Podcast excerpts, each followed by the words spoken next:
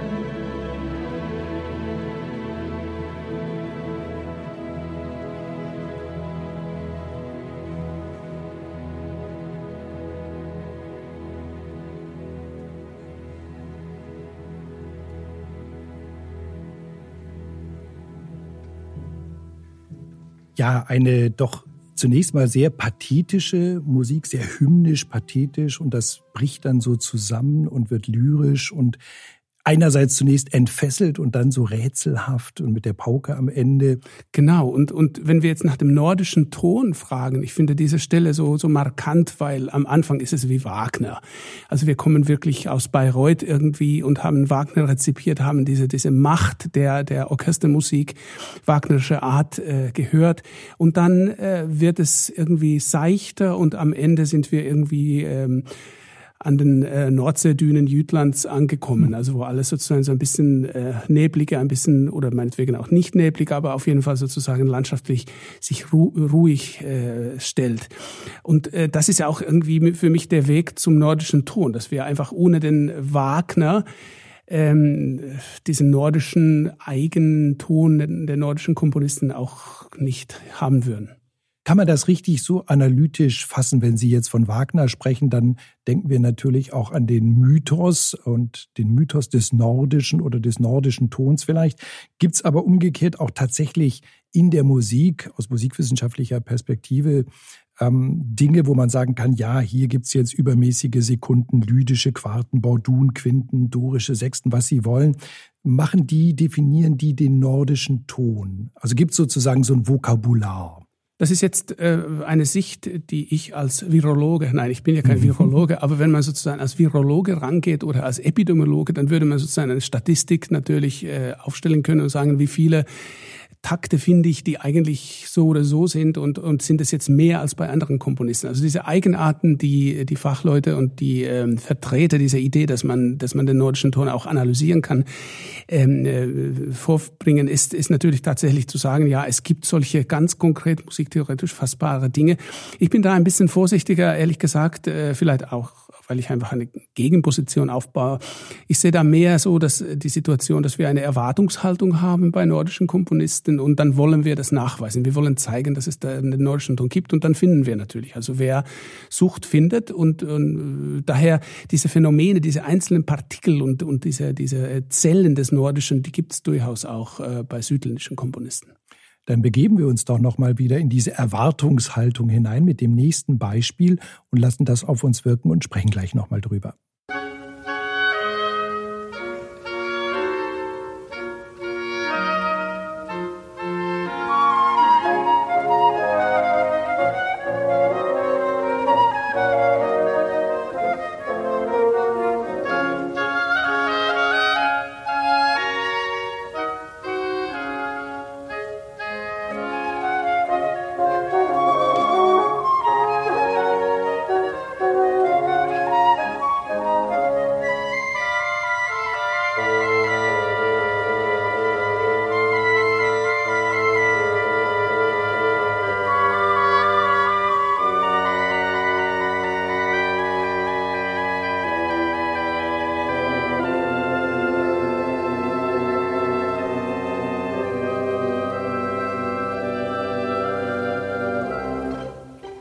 Ja, auf allerengstem Raum haben wir da sehr, dicht ähm, doch ganz verschiedene Topoi, empfinde ich das. Wir haben so ein bisschen was Archaisierendes in dieser Spielmannsmusik, ähm, fast so eine arkadische, nordische Idylle, finde ich so am Anfang, auch mit den Flötentönen. Und dann wird das in diesem Flächigen ja doch ein bisschen düsterer oder ein bisschen dunkelt sich so ein bisschen ein. Das ist sehr interessant, weil, weil natürlich ich, ich höre andere Sachen und das ist ja eigentlich, was wir jetzt äh, erleben, ist genau das, um was es geht. Also äh, Menschen mit, äh, mit unterschiedlichen Hörerfahrungen hören unterschiedliche äh, Dinge und, und da, da sind die Fachleute. Was hören Sie denn? Ja, ja, da sind die Fachleute auch gar nicht anders als, als die anderen ähm, Hörer. Und, und für mich äh, ist hier auch äh, sowas wie ein, ein Blick in die dänische Geschichte. Also ich höre da ein bisschen so eine Art von höfische, eine höfische ja, Atmosphäre. Das meine ich mit dem Archaischen, also so ein bisschen mit okay. dem Historischen. Mhm. Historisch, ja. Mhm. Und, und auch gerade auch, wenn man denkt äh, daran, wie, wie wichtig gerade in der Barockzeit oder kurz davor mhm. Dänemark war als Macht an der Ostsee, mhm. äh, auch an der Nordsee teilweise. Ähm, das ist so die, die Atmosphäre, die ich hier höre. Also insofern. Äh, ja, bin Nord ich ganz dabei. Höfisch auf jeden genau, Fall. Genau, genau. Der nordische Ton enthält also auch diese historisierende Perspektive. Perspektive. Das ist ja bei Sibelius genau dasselbe, wenn er sozusagen eine Bühnenmusik macht, zu einem Stück, wo es um die finnische Geschichte geht. Da kommen natürlich auch französische Elemente rein, weil weil einfach auch die französischen Generäle oder sonst wer da äh, auch eine Rolle spielten in der Landschaft. Also wir sind in Europa und haben also sozusagen die gesamte europäische Situation vorliegen und, und äh, da sind die Dinge nicht getrennt voneinander. Also sage mal so, zu Nielsens Zeiten war die dänische Grenze offen. Also ganz klar hier die dänische Geschichte auch als ein Teil des nordischen Tons dann. Absolut, so mhm. sehe ich das. Und, und die Würdigung der dänischen Geschichte als Teil des nordischen Tons. Und da ist natürlich dann vollkommen klar, dass die nordischen Länder auch gerade was die Geschichte betrifft, einerseits Gemeinsamkeiten haben, aber andererseits auch Unterschiede. Und, und da sehe ich auch bei Nielsen eine Menge mehr äh, Bezüge, die die Richtung äh, mitteleuropäische Kulturgeschichte natürlich hinwirken. Also das sind natürlich alle diese polyphonen äh, Abschnitte, aber auch teilweise gerade auch diese höfische Kultur, die in Kopenhagen natürlich auf einem ganz mhm. anderen Niveau existierte als, mhm. als weiter im Norden. An anderen Stellen möchte ich mal sagen, pumpt diese vierte Sinfonie unablässig dann auch Adrenalin. Also wir bleiben nicht nur in dieser höfischen, archaischen Spielmannswelt hier, sondern an ganz anderen Punkten. Sie hatten ja schon auf die beiden Pauken hingewiesen. Ist ja so, dass eine vor dem Orchester, eine, glaube ich, hinten steht, also auch so eine räumliche Wirkung äh, bringt und Manchmal, ja. kann man so zumindest aufstellen.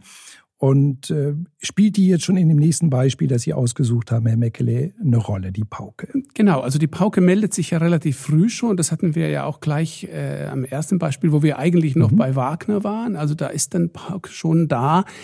Und äh, jetzt ist natürlich die Frage, woher kommt das und was bedeutet das? Ähm, einmal ist es die, diese, dieses, äh, dieses, dieser Wettkampf der beiden Pauken ist was ganz äh, Einmaliges, würde ich sagen, bis dahin in der Musikgeschichte. Mhm. Also da sehen wir wieder Nielsen sozusagen an der vordersten Front in der Entwicklung der Dinge.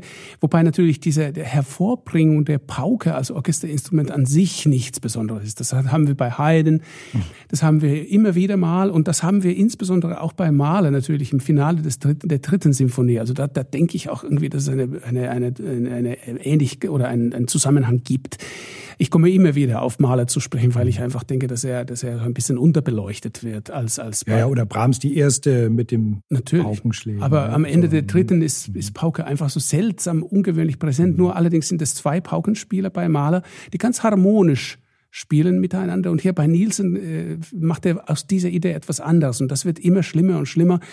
Ähm, und da gibt es natürlich die Möglichkeit dann zu sagen, okay, hier ist jetzt der Weltkrieg, äh, man hört natürlich leicht irgendwelche Kanonen oder so. Man kann aber genauso gut äh, das Ganze in, mit, mit so, so einem Begriff wie, wie mit dem nordischen Mut äh, in, äh, assoziieren, also Mut zu was anderem. Das ist ja etwas, was die nordischen Länder allgemein auch charakterisiert, dass sie ein bisschen schnelle reformbereit sind und einfach Mut zu was Ungewöhnlichem haben. Da, das ist auch der nordische Witz irgendwie, der kann sehr frech sein. Auch intellektuelle Leute sind teilweise äh, in der Lage zu ziemlich banalen Dingen. Einfach, sie haben Mut zu, zu Experimenten.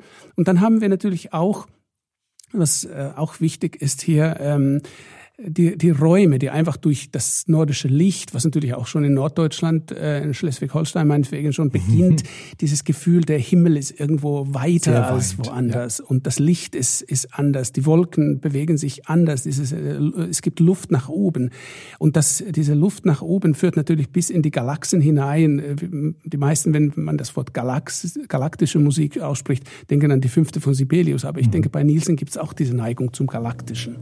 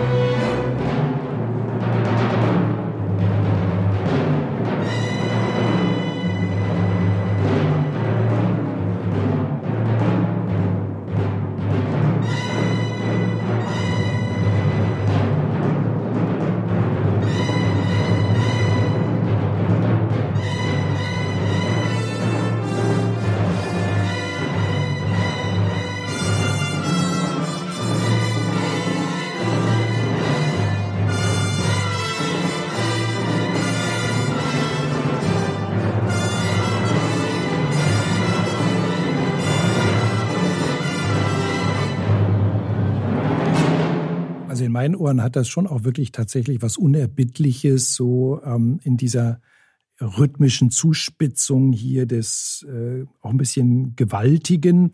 Ähm, auf der anderen Seite haben Sie vom Galaktischen gesprochen, äh, Tommy Meckele. Da berühren Sie sich ja auch mit einem Kritiker des äh, Urauf, da berühren Sie sich ja auch mit einem Kritiker der Uraufführung, der 1916 geschrieben hat, zum ersten Mal hat Nielsen ein Meisterwerk geschaffen, das sich zu den höchsten Wolken erhebt. Das ist, glaube ich, nicht nur so als Bild gemeint, sondern tatsächlich und doch beide Füße fest auf den Boden setzt. Ähm, fand ich das Beispiel jetzt gerade sehr stimmig dafür. Ja, und das ist ja vor allen Dingen, es geht ja darum, wo sucht man die, die Grundordnung für die Musik? Also findet man sie irgendwo in den Kontrapunktbüchern? Also das gibt es bei Nies natürlich immer und auch am Ende des, der, des letzten Satzes äh, der vierten Symphonie haben wir wieder Kontrapunkt. Aber die Ordnung kann auch äh, rein rhythmischer Natur sein, die kann sozusagen äh, insofern auch galaktisch sein, als es um Planeten geht und deren Zusammenhänge, die für uns erstmal unbegreiflich sind. Und die sind vor allen Dingen für die damalige äh, Welt äh, unbegreiflich gewesen, vielleicht heute weniger, aber es gibt sozusagen einen hochkomplexen Zusammenhang zwischen den Bewegungen einzelner äh, Elemente und das sind natürlich auch teilweise Irrläufer, das sind irgendwelche Meteoriten oder die da halt herumfliegen, sich bewegen überall hin. Also das ist keineswegs nur Krieg. Ich finde es einfach nicht freilassend genug, wenn man mhm. dieses Werk mit, mit ähm, dem Ersten Weltkrieg verbindet, auch wenn es natürlich schon auch richtig ist, dass selbstverständlich auch in Dänemark der Erste Weltkrieg spürbar war, aber natürlich nicht so wie an der Front. Aber die Musik hat die Qualität von wirklicher Frontbeschreibung äh, im, im Ersten Weltkrieg. Bloß, das wäre zu wenig. Darum geht es nicht auf. Darum geht es nicht.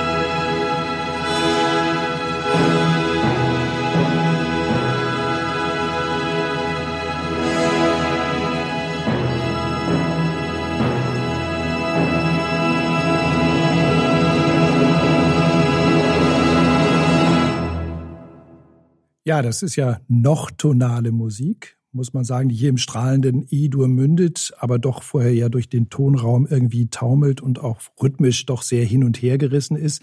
In den ähm, Takten vor diesem Finale jetzt. Ähm, wie empfinden Sie dieses Finale hier dieser vierten Sinfonie, Herr Meckele? Es macht unglaublich Mut. Also ich finde, diese, dieses Werk muss man hören, wenn es einem schlecht geht, weil, weil äh, wenn, wenn man das Ganze hört, man geht durch die Hölle und am Ende, Ende endet man dann doch im Himmel.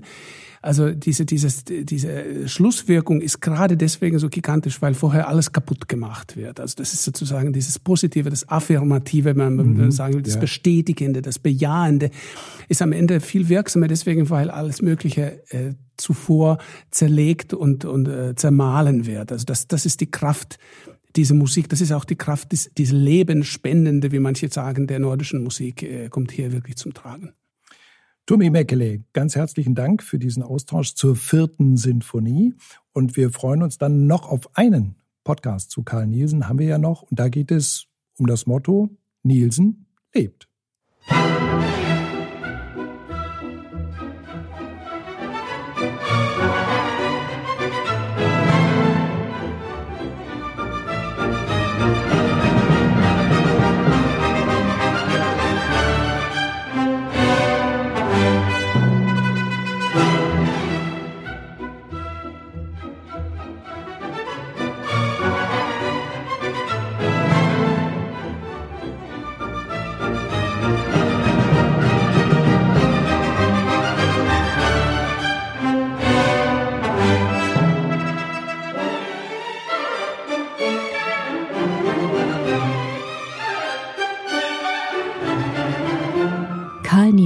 Der Unberechenbare. Ein Podcast des Schleswig-Holstein Musikfestival über den dänischen Nationalkomponisten mit Professor Dr. Wolfgang Sandberger und Professor Dr. Tomi Meckeler aus dem Studio 1 der Kulturakademie der Vorwerker Diakonie.